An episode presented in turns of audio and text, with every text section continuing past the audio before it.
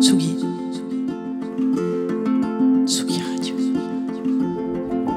Salut, c'est Team Dup. Vous écoutez ailleurs et autrement.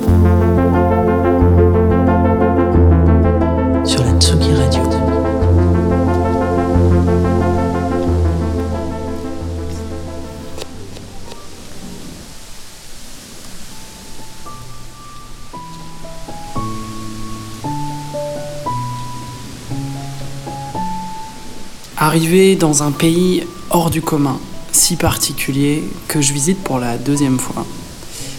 Si Hong Kong avait sa dualité bien concrète, facilement évidente, il faut, je crois, s'installer plus longtemps dans la contemplation et la poésie pour saisir la bipolarité japonaise.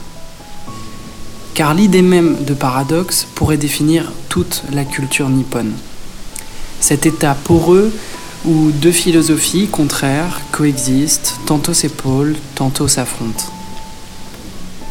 Le temps rapide, on le comprend dans l'exactitude des transports, des lignes de métro, la ponctualité des bus et des horaires, la vitesse et la courbe longiligne des Shinkansen qui tracent un circuit d'arachnides sur l'ensemble du territoire.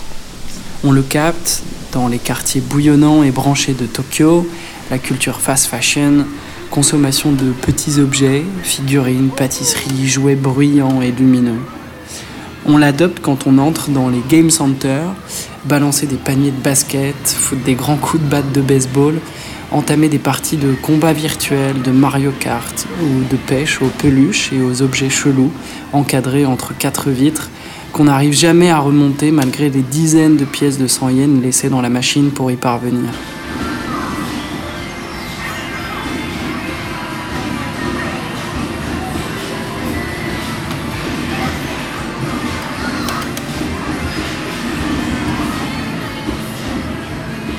Le temps rapide, on l'apprivoise dans les rues où ça balance du rock, les quartiers coquins et frivoles de la capitale ou d'Osaka, les queues des restos devant les host bars, l'ubiquité des golden guys et surtout la nuit tombée. À l'heure où le Japon arrête d'être sage, où l'alcool vient fissurer la pâleur des travailleurs et la merveille d'un tableau qu'on fait surtout de politesse et d'échines courbées. À l'heure où les jeunes comme les vieux se grisent de perdre le contrôle, d'évanouir quelques fous semblants, d'envoyer un peu foutre le sérieux et la rectitude. Le temps rapide, on le goûte dans le mouvement des cuisines, l'enchaînement des plats, le coup des baguettes dans un bol de ramen, d'un udon sur la boule d'un riz ou d'un gyoza trempé dans la sauce soja. On l'embrasse dans les rues, la folie, les lumières, l'urgence des mangas, la technologie et les sports de combat. Le soir surtout, dans les bars, les clubs et le Japon qui s'oublie.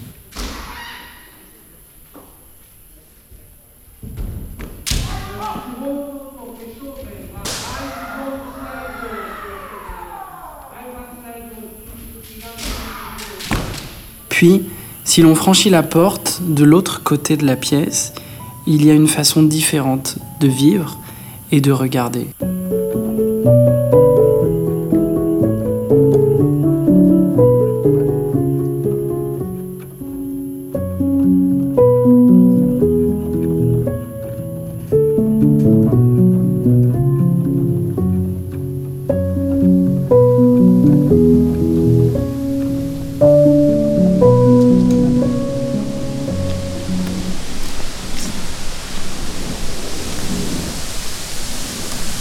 Temps on peut l'observer dans les parcs, Gyoyen ou Yoyogi, la façon qu'ont les Japonais de se promener, d'attendre en chaque pas, si l'occasion le permet, entre deux courses, de souffler un moment, les yeux fermés, pour percevoir la douceur, le soleil ou le vent. Prendre le temps d'entrer dans un onsen, de se mettre à poil dans la chaleur des bains publics, se brosser, se savonner, se rincer calmement, étape après étape puis entrer dans un bar à silence où l'on projette de la musique classique symphonique.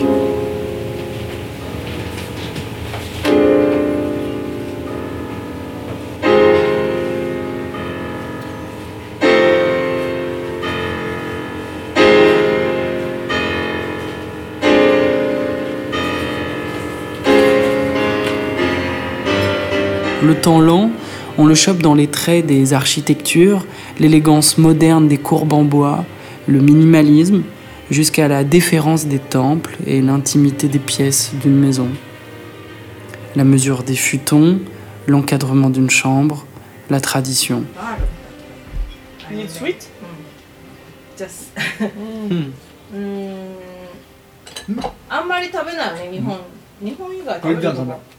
Dans la maison, justement, on l'apprivoise à chaque attention.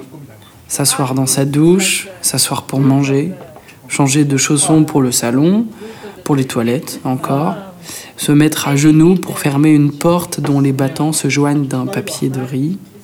En dehors ou en dedans, le temps lent se retrouve dans la manière même de se mouvoir dans l'espace. On le lit dans les arts, les estampes, les sanctuaires de Kyoto, les rivières, les campagnes du Wakayama, les forêts de Teshima, les îles et les mers intérieures. On perçoit dans cette solennité des lieux de culte, la gastronomie, le paysage si méticuleux, paradoxalement sauvage alors que tout est en ordre, d'un jardin à la japonaise jusqu'à la précision des gens qui se meuvent dans un espace à la fois délimité et complètement libre. Le temps lent, on le voit dans la dextérité et le souci du détail. Tailler les pins, couper les épines, brosser les branches.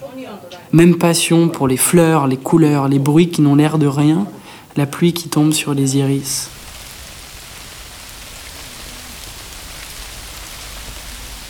Le bruit des bambous dont les troncs craquent, mystiques, dans des échos lointains.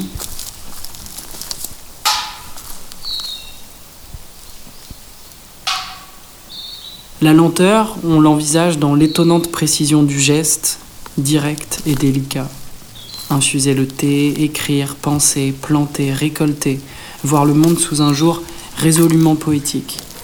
Y mettre des mots particuliers pour décrire les impressions. Shoganai, Komorebi, Mono no Aware. Je vous laisse trouver par vous-même ce que ces mots pourraient vouloir dire.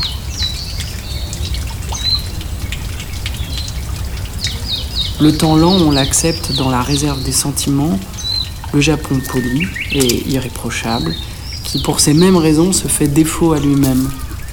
On le respecte par cette faculté qu'il a de regarder avec conséquence chaque chose ordinaire ou petite, contempler l'évolution d'une saison, l'éclosion d'un bourgeon, le temps particulièrement étiré des cycles naturels. Ce don de la lenteur qui sait reconnaître les enchantements, les esprits, les monstres ou les fantômes. Cet art animé du merveilleux. Ces dos qui se plient, trop bons peut-être, pour remercier sans cesse, rouillés de tant d'égards, du travail bien fait, du contrôle de soi et des choses. Le Japon généreux entre deux eaux, entre deux temps, entre deux états du monde humain. Le Japon qui cache des choses et sait pourtant tout dire. De la vie, du chaos, du murmure, du temps et de la poésie.